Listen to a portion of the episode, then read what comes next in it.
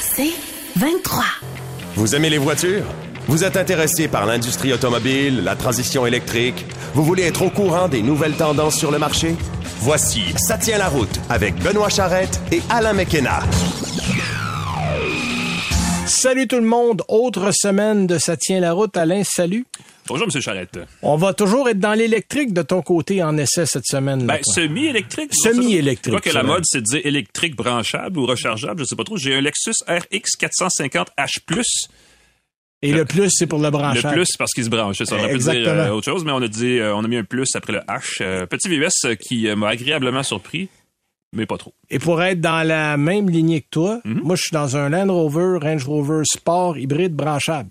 Ah, ça explique pourquoi le nom, pourquoi le véhicule est gros, parce qu'il faut que le nom rentre. Oui, sur oui, ça rentre même pas. Ça Ouais. fait le tour des, ça fait le tour Ça des deux de côtés. Ça déborde de chaque côté.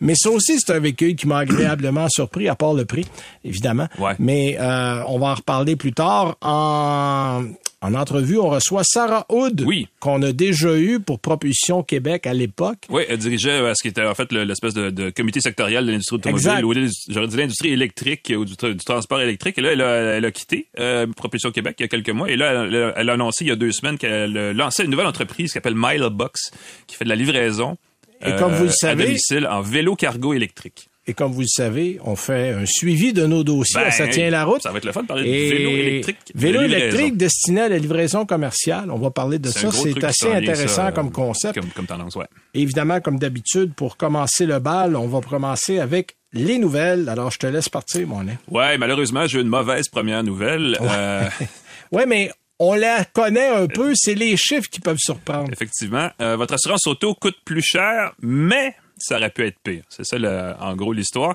Euh, on le sait, l'inflation est partout. On parle que de ça dans les journaux. En tout cas, Ouais. moi, je- je- je- j'en reviens. On fait que parler Oui, c'est pour ça que des fois, je saute les nouvelles un soir. Ça me garde, ça me garde le moral. faut regarder ailleurs.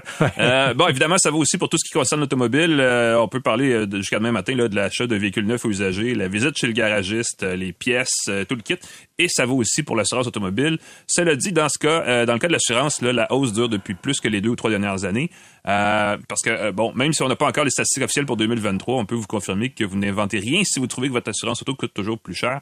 Selon les statistiques euh, compilées par un comparateur en ligne qui s'appelle HelloSafe, le coût moyen d'une police d'assurance au Québec, une police d'assurance automobile, au Québec a augmenté de 49,6% donc de 50% en gros, entre 2012 et 2022. Donc, depuis Hey. 10 ans, ça coûte moitié plus cher. C'est pas rien, là. Exactement. Euh, D'ailleurs, en 2022, le coût moyen d'une police d'assurance auto s'est élevé au Québec à 796 mettons 800 pièces pour dire ça comme ça, ce qui représente aussi une hausse de euh, presque 3% par rapport à 2021. Mais ce n'est pas fini. Parce qu'en plus que, en plus de la hausse généralisée du coût d'à peu près n'importe quoi euh, depuis le début 2023, il y a au moins un autre phénomène qui laisse présager que l'assurance auto va continuer de coûter encore plus cher. Euh, et en un mot, c'est le remboursement de sinistres. C'est la somme que payent les assureurs pour couvrir Ouais. les dommages encourus par leurs clients. Et en 2022, ben, les assureurs ont déboursé un montant 40% plus élevé euh, qu'en 2021 pour ces remboursements. Euh, en dollars, là, juste pour donner une idée, ils ont remboursé pour 3,1 milliards de dollars en dommages l'an dernier contre 2,2 milliards une année plus tôt. Ouais. Entre-temps, la hausse de leurs revenus était de seulement 3% Donc, euh, Puis- calculé, là, leur marge bénéficiaire a presque fondu de moitié. Puis là, je sais qu'en ce moment, il y a des discussions entre les assureurs et les compagnies automobiles qui fabriquent des véhicules électriques pour tenter de rendre la réparabilité, si on peut employer ce Ouais, mot-là, plus facile parce Mhm. que malheureusement, quand il y a un accrochage, et on parle même pas d'un accident grave, là, un accrochage et que la pile est impliquée, les assureurs automatiquement vont déclarer perte totale pour le véhicule parce qu'il y a à peu près pas personne qui veut jouer dans une batterie. Puis on le sait, une batterie peut coûter, selon les modèles, entre 25 et 35 000 Donc automatiquement, ça amène souvent la réparation à coûter plus cher que le prix du véhicule.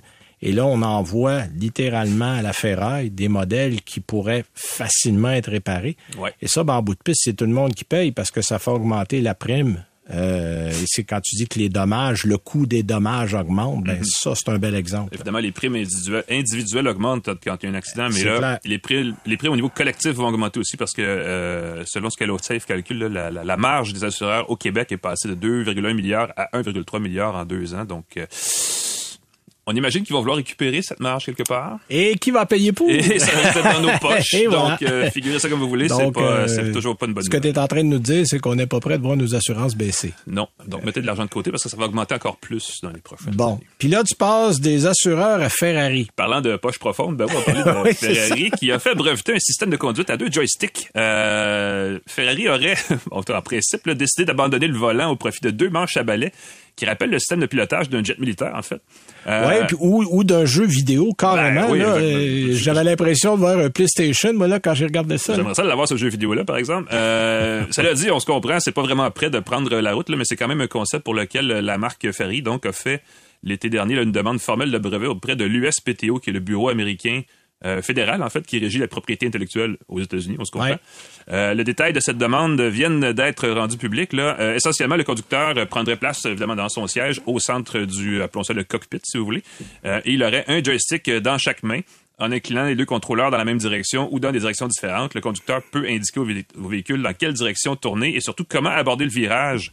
Euh, en d'autres mots, là, on pourrait générer une forme de dérapage contrôlé ou un, pas nécessairement un virage comme on le connaît actuellement, mais bref, qui serait euh, pas nécessairement traditionnel, en orientant les joysticks de façon tout à fait parallèle. On pourrait faire comme, euh, et ça, moi, ça me rappelait le, le petit Bobcat que je conduisais quand je travaillais euh, Oui, en ben, Bobcat. quand j'étais adolescent. Les grutiers travaillent comme ça, les gens qui ont euh, donc les grutiers deviendraient probablement d'excellents conducteurs parce qu'ils connaissent ils connaissent déjà très Les bien grutiers pourraient s'acheter une. Ferrari. Je sais pas c'est quoi leur salaire, c'est probablement, en tout cas. Oh, par les temps qui courent, euh, te dire un grutier c'est extrêmement bien payé là. Bon, ben écoute, euh, c'est c'est- ce qu'on devrait considérer changer Euh, pour l'accélération et le freinage, euh, le conducteur va avoir deux choix, en tout cas aurait deux choix.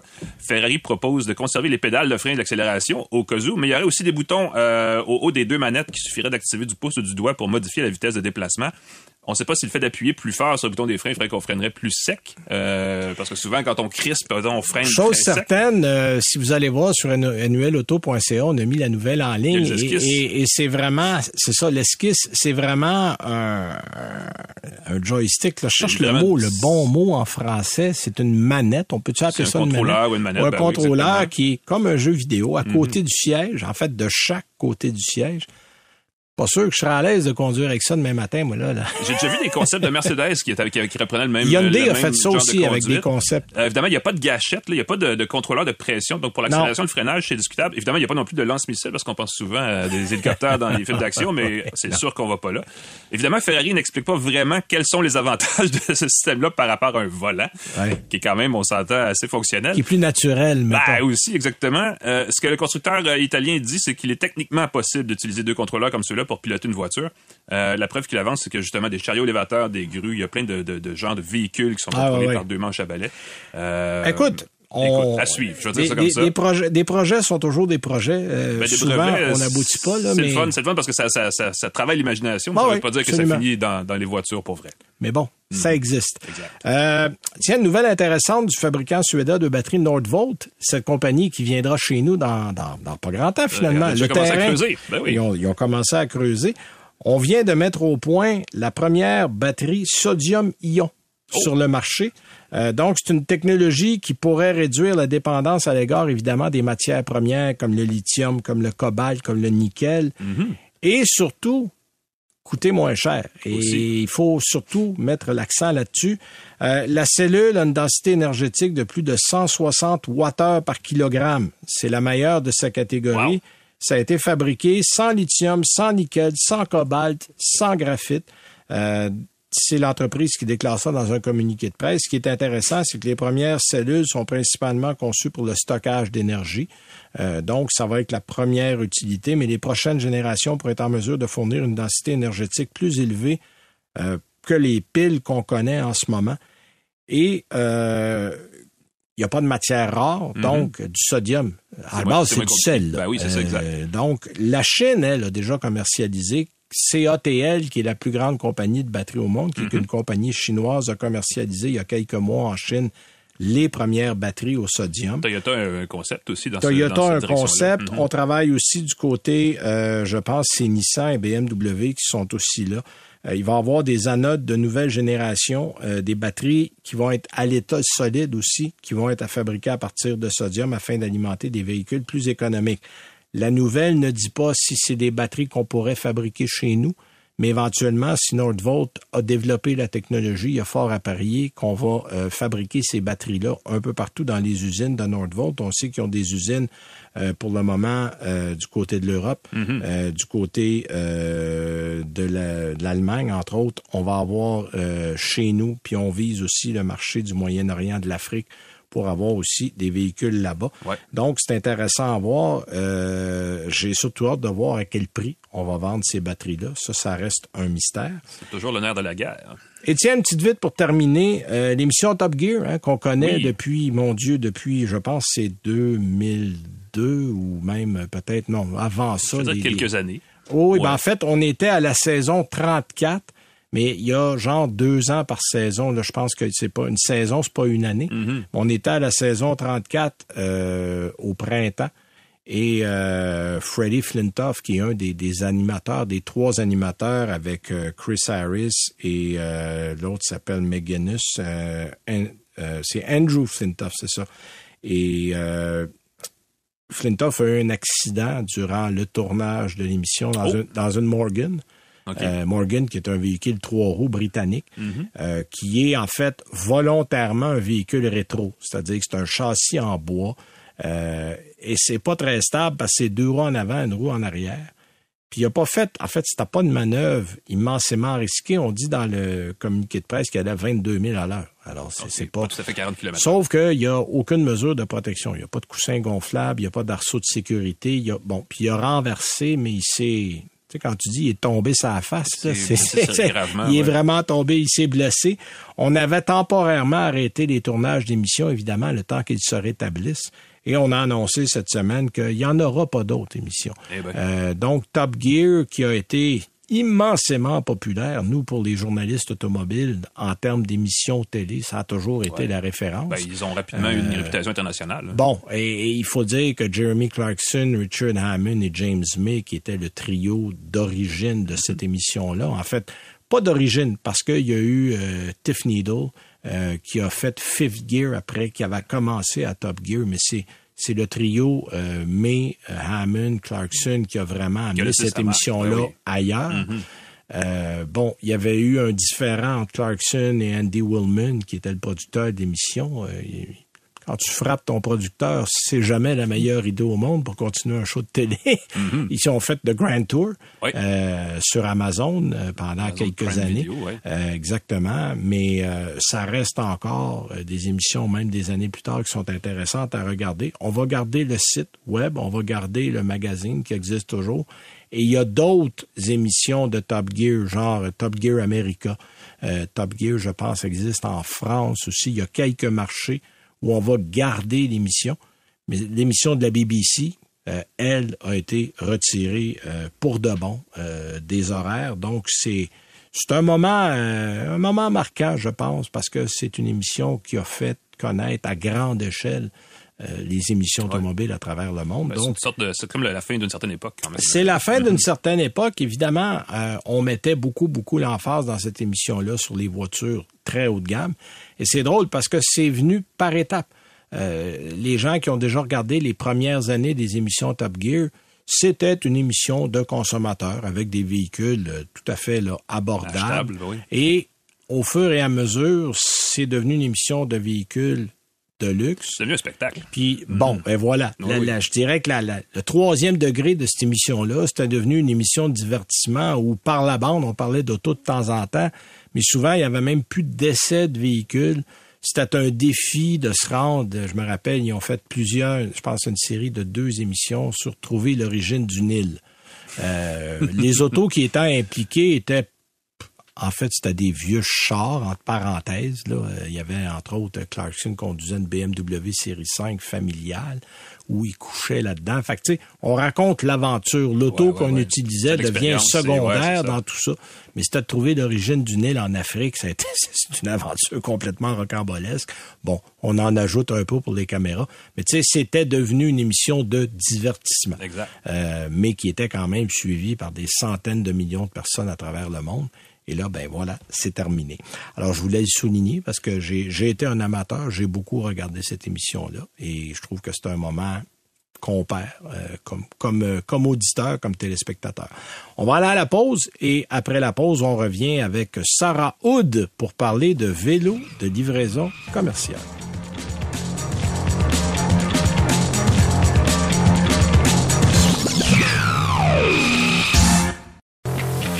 Vous écoutez Ça tient la route avec Benoît Charrette et Alain McKenna. Alors, on sort un petit peu du domaine de l'automobile, mais on reste dans le domaine du transport en général, en fait, pour parler d'une compagnie qui s'appelle Milebox. En fait, c'est un système de vélo cargo 100% électrique conçu au Québec pour rouler quatre saisons, qui font des livraisons commerciales, puis du dernier kilomètre. On le sait, dans la livraison, le dernier kilomètre, c'est à peu près toujours le casse-tête de tout le monde. On veut le faire sans impacter l'environnement, en faisant ça étant le plus écologique possible. Et là, je pense qu'on a une solution. Et notre invité, ben, c'est Sarah euh, Hood, qu'on a déjà eu à l'époque, qui était chez Propulsion Québec. Exact. Alors, bonjour Sarah Hood. Bonjour. Est-ce que j'ai bien présenté ça? Vous avez très bien. Ah bon, présenté. bon, parfait. Alors, je, je voulais pas manquer mon coup. Euh, ben, parlez-nous un peu de ce nouveau bébé-là, Milebox. C'est né comment? L'idée est venue comment? Puis ça fonctionne aussi comment tout ça?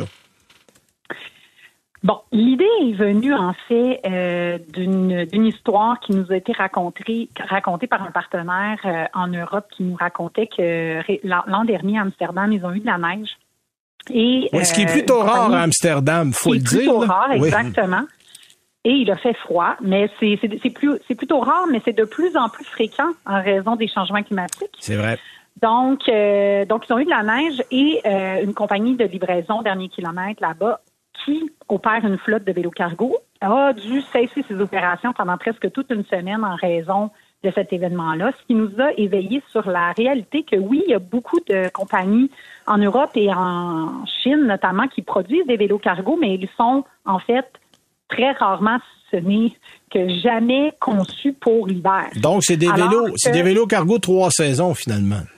Ça, c'est ça, exactement, qui existe sur le marché actuellement. Souvent aussi, ce sont des vélos cargo qui ont été, qui sont, sont partis en fait d'un produit destiné aux consommateurs, auquel, donc pour euh, pour euh, transporter des enfants, par exemple, ou son épicerie, euh, auquel on a ajouté ou on a voulu adapter pour le marché de la livraison dernier kilomètre. Mais la livraison dernier kilomètre, c'est un marché tout à fait différent parce que c'est utilisé sur un usage intensif. Cette compagnie-là, euh, en Lande, livre un colis toutes les six minutes. Donc, ça doit vraiment être beaucoup plus robuste qu'un produit consommateur. Donc, on s'est rendu compte finalement que sur le marché, euh, ce qui était offert, ça répondait pas aux besoins euh, des compagnies de livraison en Amérique du Nord, puis, éventuellement de plus en plus fréquemment en Europe. Donc, on a décidé de créer euh, ce vélo cargo. Euh, C'est euh, la plateforme d'innovation InnovaBot euh, qui est à Montréal, qui a développé le prototype et euh, on a créé une compagnie qui s'appelle Milebox et voilà, on a commencé à l'opérer. C'est drôle parce que euh, quand, quand j'ai reçu l'information sur la, la création de Milebox, je sortais du bureau et il y avait un vélo cargo de Purolator qui livrait sur, sur la rue Berry à Montréal. Euh, c'est pas un truc farfelu, ça existe pour vrai. Il y a déjà des applications, il y a déjà des choses qui se font même au Québec là-dessus. Euh, quelle forme prend le, le vélo exactement de Milebox? Est-ce que c'est un vélo comparable à ce que les autres compagnies de livraison utilisent ou si c'est d'autres choses? C'est un vélo sur deux roues parce qu'il existe aussi sur trois roues ou euh, des quads. Il y a plusieurs euh, plusieurs versions du- de plusieurs modèles en fait. Et moi, j'estime que comme dans les flottes de, de, de- de véhicules à essence, il y a plusieurs types hein, de, camions dans une flotte Ben ou oui, de plus petits véhicules. Ben, ça va être la même chose dans les vélos cargo. Il y en a avoir différentes sortes pour différents usages.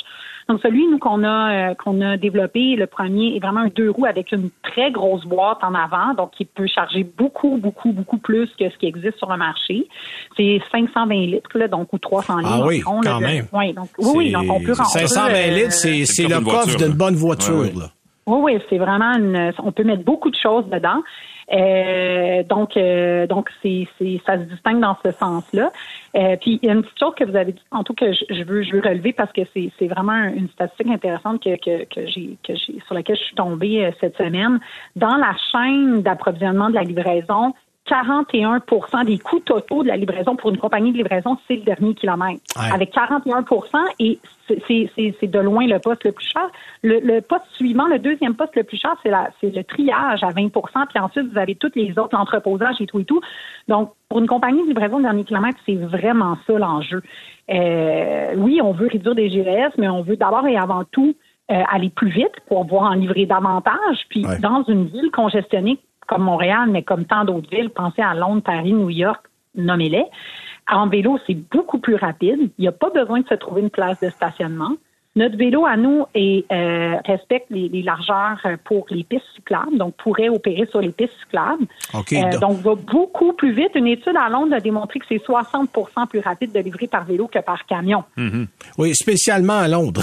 si les gens ont déjà été dans le trafic. Oui, parce que si vous êtes en voiture à Londres, il faut faire usage d'une très grande patience. C'est, c'est un endroit qui se congestionne à peu près 20 heures par jour. Donc c'est pas euh, c'est pas la joie. J'ai, j'ai bien noté que vous avez dit, Sarah, que le véhicule, euh, le, vélo est compatible aux pistes cyclables. Je pense que ça, ça a une certaine importance, étant donné que le réseau le plus rapide pour les vélos en zone urbaine, évidemment, ce sont les pistes cyclables. Effectivement. En tout cas, en Europe, nous, on l'a conçu pour pouvoir avoir accès aux pistes cyclables. C'est l'avantage du, vélo à deux roues, ce qu'on appelle le biporteur versus les autres, le triporteur ou le, quad. Mm-hmm. euh, il peut avoir accès aux pistes cyclables. Donc, déjà, déjà évidemment, c'est plus rapide, mais on va vouloir s'assurer aussi que ce soit sécuritaire en, cohabitation avec les autres vélos. Donc, ça, c'est un travail aussi qu'on fera avec, euh, avec les autorités là, pour euh, s'assurer que la réglementation, elle est elle est, elle est, adaptée pour tout le monde, finalement. OK. Parlez-moi un peu du modèle d'affaires. Moi, je suis une compagnie, j'ai besoin de Mailbox. Comment ça fonctionne? Est-ce que euh, je fais affaire simplement avec vos services, un peu comme on fait affaire avec un service de courrier? Est-ce qu'il y a différentes possibilités au niveau des partenariats? Nous, en fait, on est un manufacturier de vélos. Donc, nous, on vend aux compagnies de livraison. OK. Donc, il faut, faudrait que vous soyez une compagnie de livraison puis que vous, vous vous disiez, bon, là, moi, j'ai goût de sauver de l'argent.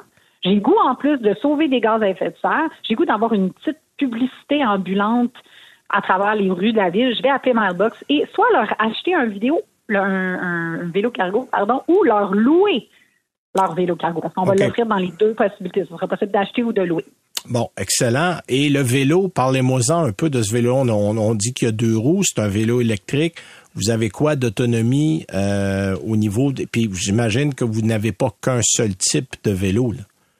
Pour l'instant, on a un seul modèle, mais on va en développer d'autres. Chaque année, on va lancer de nouveaux modèles. Pour l'instant, on n'a qu'un seul modèle qui est équipé de deux batteries, donc qui fait en tout 80 km dans une journée. C'est suffisant. La moyenne, c'est environ 50 km. On l'a testé euh, chez différents avec différentes compagnies de livraison ici et en Europe. Euh, puis c'est largement suffisant pour faire une journée. Euh, donc, vous avez toujours une batterie de de ouais. plus. Oui, puis évidemment, ça prend, ça prend quand même une bonne énergie parce que si vous avez un 520 litres qui est plein, ça commence à faire un vélo qui est lourd aussi. exact, euh, exact. Donc, euh, il faut, on le sait, en automobile, le poids fait diminuer l'autonomie, mais c'est vrai pour un vélo, j'imagine. Pour les jambes aussi, effectivement. Euh, donc, vous parliez de l'Europe. Vos marchés se situent où en ce moment? Les Pays-Bas, qui est reconnu pour son cyclisme, mais aussi la France, euh, qui a quand même euh, adopté des, euh, ben, qui en fait avec avec l'Union européenne ont tous adopté des des objectifs ambitieux de réduction de gaz à effet de serre. Donc, les pays européens de façon générale, la Grande-Bretagne et également le Canada et les États-Unis, surtout dans les villes qui sont favorables au cyclisme. C'est mhm. vraiment là qu'on va se concentrer pour commencer.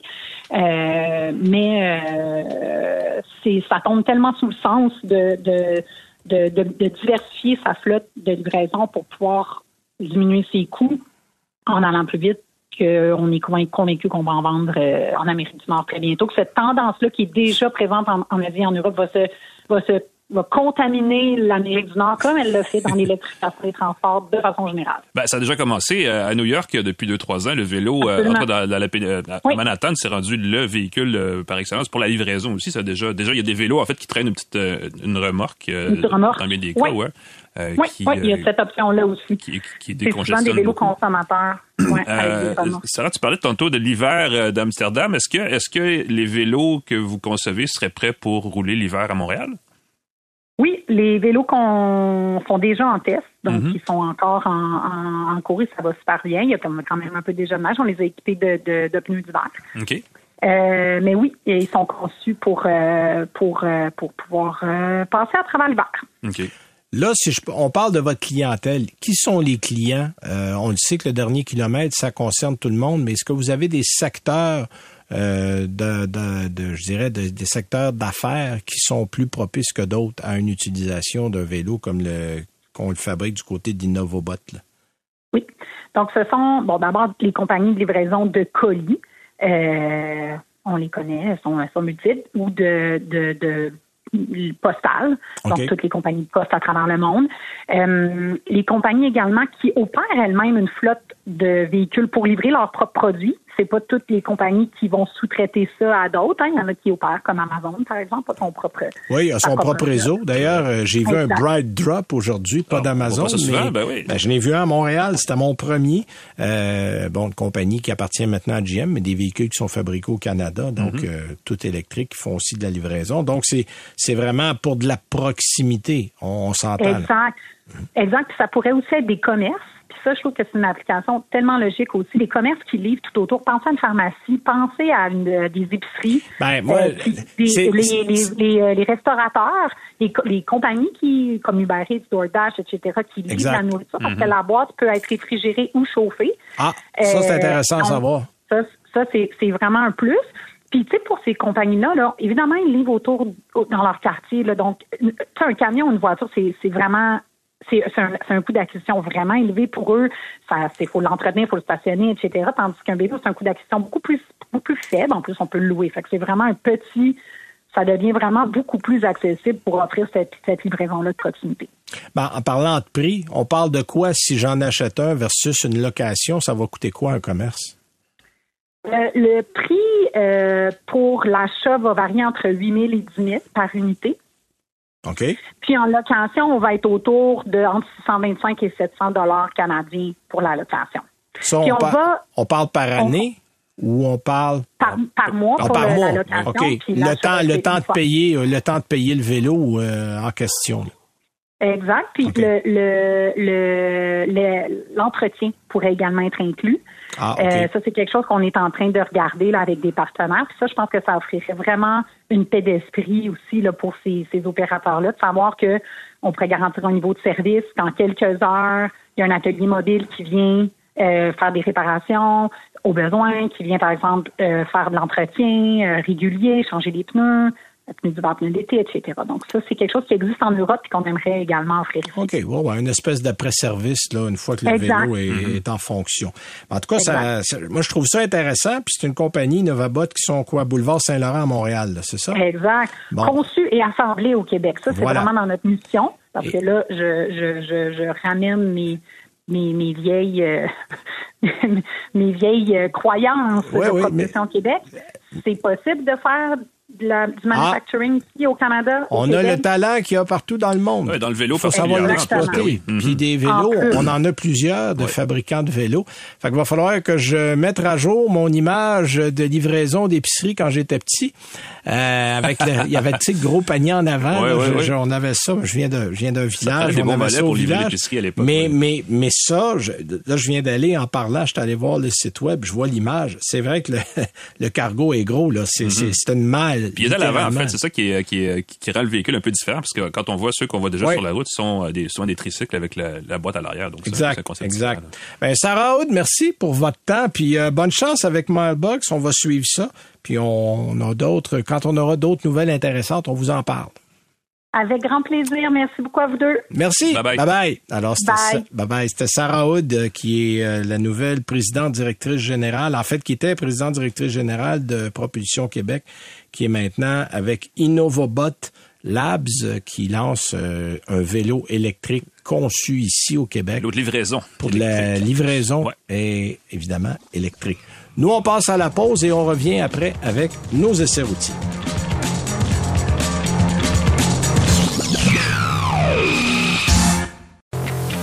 Vous écoutez Ça tient la route avec Benoît Charrette et Alain McKenna. Alors, avant de parler de nos essais routiers, évidemment, comment nous écouter, hein, on fait le- on fait l'exercice comme ça chaque semaine. Euh, Vous allez tout simplement sur le site du 98.5 FM à Montréal, dans la section balado. Vous allez voir, ça tient la route est là. Euh, vous pouvez aller aussi sur n'importe quelle plateforme de diffusion de balado. On est à peu près partout. Ouais. Sur le site annuelauto.ca, nous, on fait une mise à jour chaque semaine, même un peu avant la diffusion de l'émission, qui est à Montréal le dimanche soir à 18h, mais on est aussi un petit peu partout en province. Euh, donc, euh, consultez les horaires locaux. Euh, Je sais qu'on est dans la région de Québec, Gatineau, le Saguenay, Trois-Rivières, donc on passe un petit peu partout.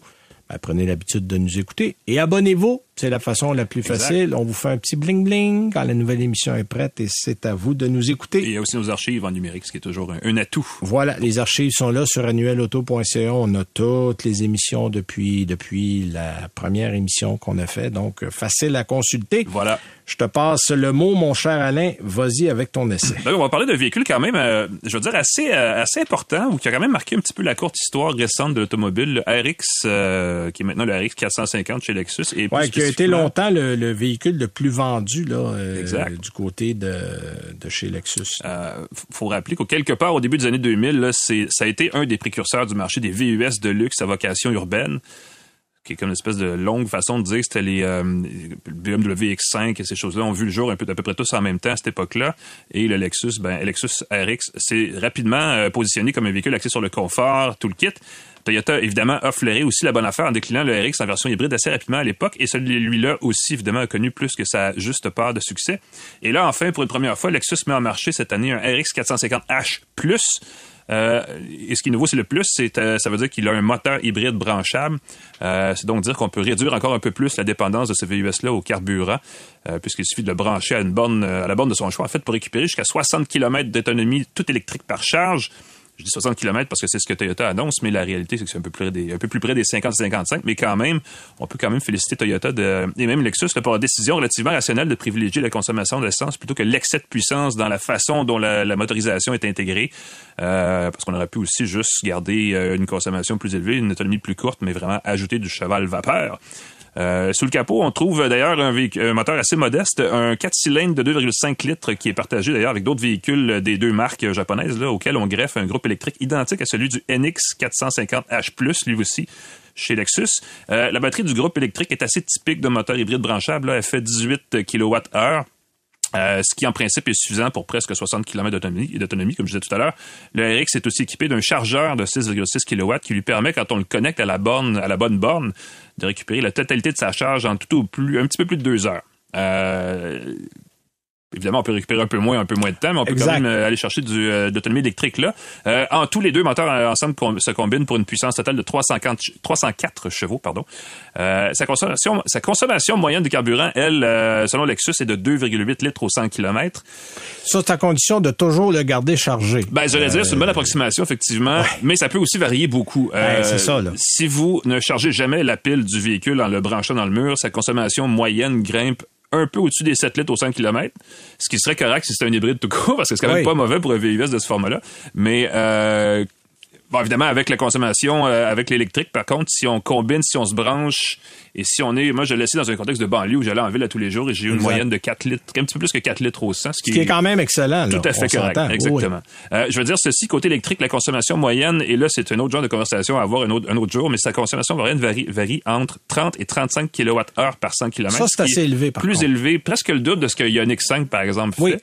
Euh, qui, qui est plus autour des 20 J'ai eu du 14 avec une Ioniq 6, moi, pour donner Voilà. une idée. Là. Donc peut-être qu'on aurait pu travailler un peu plus fort de ce côté-là, mais c'est un véhicule qui est quand même assez, assez lourd. Et en plus, il y a un moteur et tous les composants d'un moteur à essence, donc ça fait un véhicule pesant. Euh, dans tous les cas, là, le RX 450H est toujours le même VUS intermédiaire de luxe qu'avant. Euh, on mise sur le confort au sens très large, habitacle évidemment d'une finition très sobre, mais quand même assez chic. Je dirais juste assez chic pour être élégant. Euh, les sièges sont très confortables, la visibilité est bonne, l'ergonomie en fait est dans l'ensemble assez bien faite. On peut asseoir jusqu'à 5 personnes sans grand effort. là. Le coffre euh, aussi est assez utile, d'un bon volume euh, qui est à peu près dans la moyenne de la catégorie, je vais vous dire ça comme ça. Euh, évidemment, personne ne va se prendre pour un pilote de course là, au volant de ce véhicule-là. De toute façon, le conducteur va être probablement trop occupé à essayer de comprendre la drôle d'interface tactile qu'Alexus a décidé d'intégrer aux commandes au volant de son véhicule. Euh, Ouais, ça, c'est un Lexus- peu tannant, ça. Ouais, écoute, on le sait, hein, ils ont une affection profonde et inexplicable pour les systèmes d'interface compliqués qui n'ont pas leur place à bord des véhicules. Écoute, la bonne nouvelle, c'est qu'ils ont enlevé la Moses de tablette tactile là, que tout le Oui, monde détestait avec, à l'unanimité. Ben, c'est une, une amélioration par rapport à ça, qui est une espèce de pavé de souris avec curseur à l'écran, qui, qui, que tout le monde le détestait, euh, et, et même Acura après le récupérer pour une raison encore plus inexplicable. Euh, c'est qu'aussi, ce qu'on a, c'est des boutons situés sur le volant qui deviennent des surfaces tactiles. Euh, sauf que pour savoir ce qu'ils commandent, parce qu'on a juste des petits symboles très génériques, il faut regarder l'image dans le projecteur tête haute situé dans le pare-brise pour Ah Puis comprendre il faut quelle touche fait effleurer quoi. ça du bout des doigts pour faire bouger. C'est, un... Écoute, quand tu conduis, t'as pas le temps T'as de pas le faire goût, ça. t'as pas le temps, Non, t'as pas le temps. pas. Exact. Heureusement, il y a un plan B où on peut utiliser des, des, des boutons. Ben, des il reste la console là. centrale, effectivement. Euh, puis, heureusement, euh, parce que sinon, ça serait encore une autre hérésie. je sais pas pourquoi on se casse à, à ce point-là la tête chez Lexus, mais en tout cas, peu importe. ça fait différent. Mais Ouais, ça veut ben, pas dire que c'est bon. C'est ça high-tech, j'imagine, effectivement. Ça. Euh, heureusement, la conduite, elle, demeure très simple. C'est un véhicule, on le sait, euh, efficace, simple. Super fiable Mécanique aussi. peu gourmande, Ah, fiable, ouais. effectivement. Je dirais pas la plus tonitruante, pour utiliser un mot qu'on n'utilise jamais. Euh, les accélérations sont correctes sans décoiffer, parce que on, je disais tantôt 304 chevaux. Ça paraît pas que c'est 300 chevaux. Les accélérations sont très douces. Ouais. Euh, évidemment, c'est un 4 cylindres, on s'entend, combiné à un moteur électrique de puissance modeste. Et tout ça est euh, jumelé par une boîte, une espèce de boîte CVT qui rend les accélérations très linéaires, hein, ce qui... euh, on Oui, puis j'avoue que le CVT dans cette combinaison-là, c'est correct. Euh, Ça- ça fait la job. On va parce qu'il n'y a personne qui va acheter ça pour euh, partir en laissant des traces de roues dans la rue. Ah là. non, exactement. Euh, et il y a une belle harmonie entre la boîte CVT, le moteur électrique et le moteur à essence. C'est très progressif. Exactement. Je l'ai pas détesté. Il y a évidemment une question de sonorité. Là, a- bon, les gens qui aiment leur bruit, euh, sais, le, le bruit d'un plus gros moteur vont être un peu déçus. Que voulez-vous? Euh, pour le reste, écoutez, on, on se casse pas la tête. Quatre roues motrices euh, partout. Il y a pas, en fait, il n'y a pas de choix de modèle. Il y a une version de ce véhicule-là. Euh, l'hybride branchable, je veux dire, parce qu'évidemment, il y a d'autres versions du RX, mais euh, il coûte, et c'est peut-être ça, c'est là où ça commence à, être moins positif, ça coûte 90 276 ce véhicule. Attends, je te Euh, parle du prix du mien. Ouais, non, mais ben, on s'attend d'un Range Rover, est-ce que ça coûte ah, ce soir de prix, mais ce RX-là, quand même, un véhicule, à- en tout cas, qui, qui a été longtemps le véhicule de référence dans la gamme Lexus, coûte euh, soudain- soudain- soudainement pas mal cher. Ouais. Euh, ce qui, évidemment, euh, rend pertinent d'utiliser le mot luxe dans VUS urbain de luxe, hein, on s'entend. Euh, surtout que pour une fois, on parle de luxe raisonnable euh, grâce à une mécanique éprouvée, fiable et très moderne. Euh, je veux dire, au moins, on tombe pas dans la démesure et la décadence, ce qui aurait été facile, mais encore une fois, à ce prix-là, il existe des options entièrement électrifiées qui vont offrir sensiblement la même expérience de conduite et qui n'auront jamais besoin de passer à la station-service. Donc, on est un petit peu entre les deux chez, chez Lexus en ce moment. C'est une belle offre pour les gens qui sont des fidèles à la marque, Ouais. mais il existe mieux ailleurs. Bon, exactement. C'est pas, je dirais le, le pour là-dedans, et les avantages, c'est que c'est un produit éprouvé, fiable, qui va vous donner des années de bon service avec une certaine autonomie électrique et. Faut, euh, faut aimer son look aussi, qui est quand même assez particulier. Bon, ça, c'est dans les moins. Ouais. C'est pas beau. Dans les plus et les moins, ça dépend à qui on parle, mais oui, c'est différent. Il y a, vous aurez aucun plaisir à conduire ça. C'est plate comme un jour de pluie, mais vous n'aurez pas de problème avec. Alors, c'est à vous de décider. Moi, de mon côté, je suis allé volontairement dans le même sens que le tien, mais dans un créneau qui a à peu près le même format. Hmm. Mais une coche au-dessus au niveau du luxe, au niveau des attentes, évidemment, Land Rover, ben oui. euh, c'est l'image. Euh, bon, c'est pas toujours de la bonne image parce que Land Rover a malheureusement la réputation d'être un mauvais élève en termes de fiabilité. Euh, quand le président de la compagnie qui s'excuse de la situation puis qui dit on va essayer de faire mieux, c'est rare que tu as des excuses de, président de compagnie Quand qui avoue lui-même que les produits sont pas fiables. Ouais. On n'arrive même pas à leur arracher ça quand on leur en parle, quand il va. euh, donc, il y a un mea culpa l'an dernier. On travaille là-dessus. Est-ce que ça s'est amélioré? Pas encore, mais ça se fera pas dans l'année qui vient. Cela dit, point de vue rendement, point de vue euh, conduite, j'ai été agréablement surpris. Je parle de quoi? Je parle d'un Range Rover Sport PHEV. Parce qu'il y a des Range Rover Sport à essence, il y a des Range Rover Sport hybrides. Celui-là, c'est un hybride branchable et une grosse batterie. 38,2 kWh pour une batterie de véhicule. Tu sais, il y a des véhicules ouais. électriques tout court qui ont des batteries de ce grosseur-là. On a quatre... En fait, moi, j'ai fait la semaine dernière, donc fin novembre, mi-novembre, À peu près à 0 degré dehors. on est presque à l'hiver, Mhm. puis j'ai fait 80 km d'autonomie. On annonce l'été quand il fait beau en descendant une Le vent dans côte, le dos, vent dans ben le oui. dos, 93. Je ne l'ai pas eu à, cette- à ce moment-là, mais 80, on est dans la très bonne moyenne des véhicules hybrides. C'est souvent euh, hybride branchable, c'est souvent assez pour graviter autour de la maison. Euh, c'est un six cylindres turbo. On n'a pas changé le moteur qu'il y avait dans ce dans ce modèle-là, mais évidemment avec l'électrique, on tombe à 434 chevaux, 457 livres pieds de coupe. Mais il y a 2638 kilos. Wow. Donc, euh, c'est pesant. 7000 quelque chose Oui, oui, oui. ouais. Donc, ça prend ce genre de puissance-là pour, dé- pour déplacer de façon agréable le véhicule et ça se fait très bien. J'ai terminé ma semaine en branchant la moitié du temps parce qu'une fois où j'étais pas chez moi, donc euh, qui a passé la nuit euh, sans être branché, je suis reparti à essence seulement le lendemain. J'ai fini ma semaine à 6,8. Euh, pour un Range Rover, c'est exceptionnel. Pour un Range Rover, c'est très bien. Surtout le calculant le poids. Si vous gardez le véhicule branché de façon, euh, je dirais, permanente, vous allez peut-être tomber à du 5, 5.2, 5.3. Mais il y a différents modes. On peut rouler tout électrique, on peut rouler en hybride, on peut rouler en sport, donc ça, ça s'adapte. Évidemment, à l'intérieur, c'est un Land Rover, c'est extrêmement luxueux. Il y a un bel espace pour les passagers. Le prix, ah, eh, le ah, prix. Ben ah, ben oui. ça commence, ben ça commence en dollars canadiens autour de 123 500 dollars. Le modèle qu'on avait laissé avec les options était à 137 300 dollars. Donc, euh, puis ça va vite, là. Mettre 15-20 000 piastres là-dessus, c'est trois, quatre options, puis vous êtes rendu. Ça va ben assez bien. Si vous avez payé ça tous les mois, les gens me disent, ouais, mais euh, tous les mois, si vous prenez ça sur 60 mois, le au taux actuel qui est chez Land Rover à peu près à 6,5, euh, ça veut dire 3100 dollars par mois. Wow! Euh, pour 60 mois, ça c'est 5 ans. Faut camper dedans. Alors euh, oui, c'est ça, ça, ça, prend ça prend un budget qui qui est allé, qui qui qui est solide. Mm-hmm. mais comme je vous dis, le talon d'Achille, sa fiabilité. Euh, oui, ça va bien, mais il était neuf. Euh, le modèle que je... Ben, il était neuf. J'étais dans les derniers à l'avoir, parce que je devais l'avoir plus tôt cet été. On était dans le livre, j'ai pas eu le temps. On l'a remis à l'automne, il y avait 12 000 kilomètres. Donc, il est en fin de parcours pour un véhicule de presse. Mais euh, pas de problème à signaler, mais des petits glitches. J'ai perdu l'écran dans la semaine. Ah. Je l'ai reparti, l'écran est revenu. Bon, est-ce que normalement, j'aurais été voir le concessionnaire avec un problème pareil? Peut-être. Euh, puis on avait des petites vibrations du côté du du côté du conducteur à l'arrière. Euh, ça aussi, j'aurais probablement été vers faire vérifier ça si ça avait été mon véhicule. Puis c'est un véhicule quand même euh, neuf, là. On s'entend ouais, puis à 12 000 on, km. On prend pas le temps, là. On, non, non. on va faire réparer.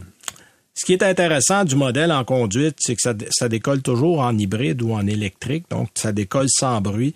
Euh, et même au poids de 2658 kilos, vous n'avez pas l'impression de conduire un éléphant. Euh, c'est assez agile. Il y a une suspension, évidemment, euh, pilotée euh, euh pneumatique, mm-hmm. donc extrêmement doux à rouler. L'insonorisation est numéro un. Là, on est dans les le, le, le 5 des meilleurs véhicules insonorisés sur le marché. Euh, ça évolue en silence et même les routes très maganées euh, franchement, là, j'ai passé des trous que j'aurais euh, j'aurais fait la grimace avec d'autres véhicules et ça a été très bien. ça, c'est en dépit des pneus de 22 pouces qui allaient sur le véhicule. Donc, c'est des très gros pneus, mais euh, qui ont absorbé, franchement, les nids de poule et les imperfections là, d'une très grande facilité. Bon, évidemment, est-ce que je vous le recommande? J'hésite. Euh, ah j'hésite. ça va bien, mais tant et aussi longtemps que Land Rover n'auront pas réglé des problèmes de fiabilité mm-hmm. sur le moyen et le long terme, euh, ou si vous le faites, vous le louez, vous le prenez le temps de la location, vous vous assurez de ne jamais sortir des conditions de la garantie du manufacturier, vous remettez la clé. Parce qu'autrement, si vous prenez ça à vos frais, après des termes de garantie de la compagnie, vous allez payer pour. Je vous le dis, là, mm-hmm. c'est pas des blagues. Ça va, puis ces, ces véhicules-là en réparation vont vous ruiner. On épouvantable. Des non, en fait, on envoie à 10 000 dollars, des gens disent, hey, j'ai vu l'affaire du siècle. Non, non, personne veut acheter ça après 6-7 ans. C'est un danger public. Alors, euh, c'est pour ça, là, euh, neuf en location et vous remettez les clés. C'est les seules conditions que je peux vous recommander un Land Rover. Mais c'est vrai que l'expérience de conduite est exceptionnelle, mais c'est, c'est, c'est toujours l'épée de Damoclès qui vous pend au-dessus de la tête au niveau de la fiabilité. Alors ça, c'est à considérer. Exact. Voilà, ça termine l'émission pour cette semaine. Merci à Jean-Christophe Ouellette euh, derrière la console. Merci à Sarah Hood pour son entrevue. Mm-hmm. Alain. Merci Benoît. Passez une bonne semaine sur la route. Nous, on se reparle la semaine prochaine. Salut.